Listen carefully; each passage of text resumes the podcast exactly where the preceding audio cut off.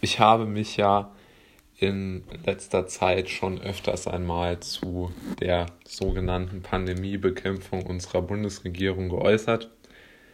Ähm, ich dachte eigentlich dazu alles gesagt zu haben, aber in den letzten Stunden habe ich mir dann doch überlegt, dass man zu der ganzen Sache doch vielleicht nochmal Stellung beziehen muss. Ähm, mir geht es jetzt gar nicht mehr dazu sagen, dass ich diese Fokussierung auf die sogenannte Kontaktbeschränkung und die dadurch ähm, ja, auferlegten Maßnahmen für fehl, einfach fehlgeleitet halte, habe ich ja schon oft genug gesagt, man muss es nicht mehr ausführen, kann man ja sich wieder anhören. Ähm, ich möchte heute was anderes adressieren, nämlich dass aus meiner Sicht der Staat total versagt bei der Impfstoffversorgung der Bürger. Ja? Ähm, wenn man sich mal anschaut, ähm, der Impfstoff wurde in Deutschland entwickelt. Unsere Politiker werden nicht müde zu betonen, wie sicher und wie gut er ist. Also sollte der doch da sein. Zumal Deutschland überdurchschnittlich viel Geld zur Entwicklung neuer Impfstoffe gegeben hat. Also sollte doch es möglich sein, die Impfung jedem Deutschen, wenn der möchte, so schnell wie möglich zur Verfügung zu stellen. Dem ist aber nicht so.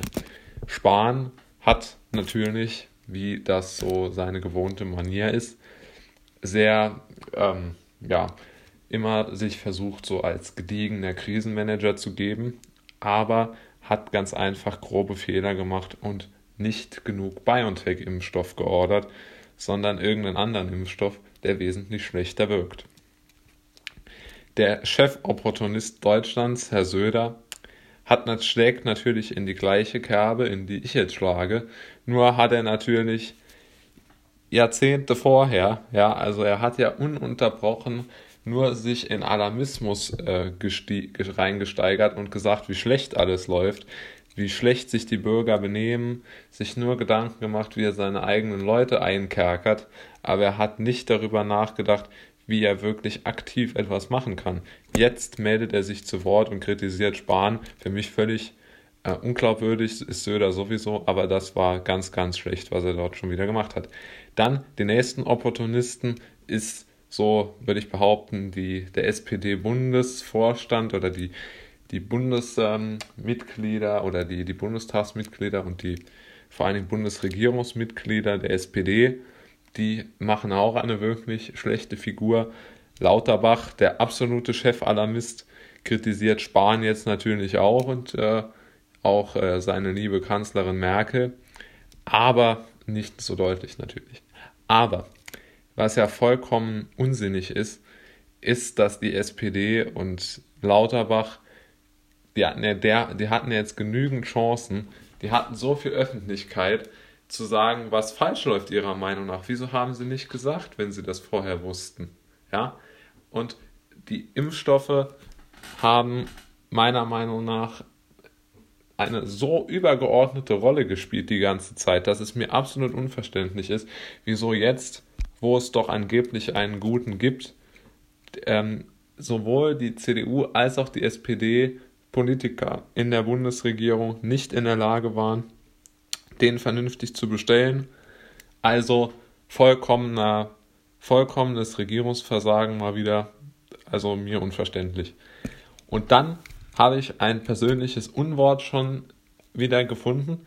Das wird vermutlich das Unwort des Jahres 2021, obwohl ich ja noch hoffe, dass das Jahr etwas positiver wird, nämlich das Wort des Impfstoffnationalismus, das Herr Steinmeier gerne benutzt auch unsere Kanzlerin schon benutzt hat, vermutlich.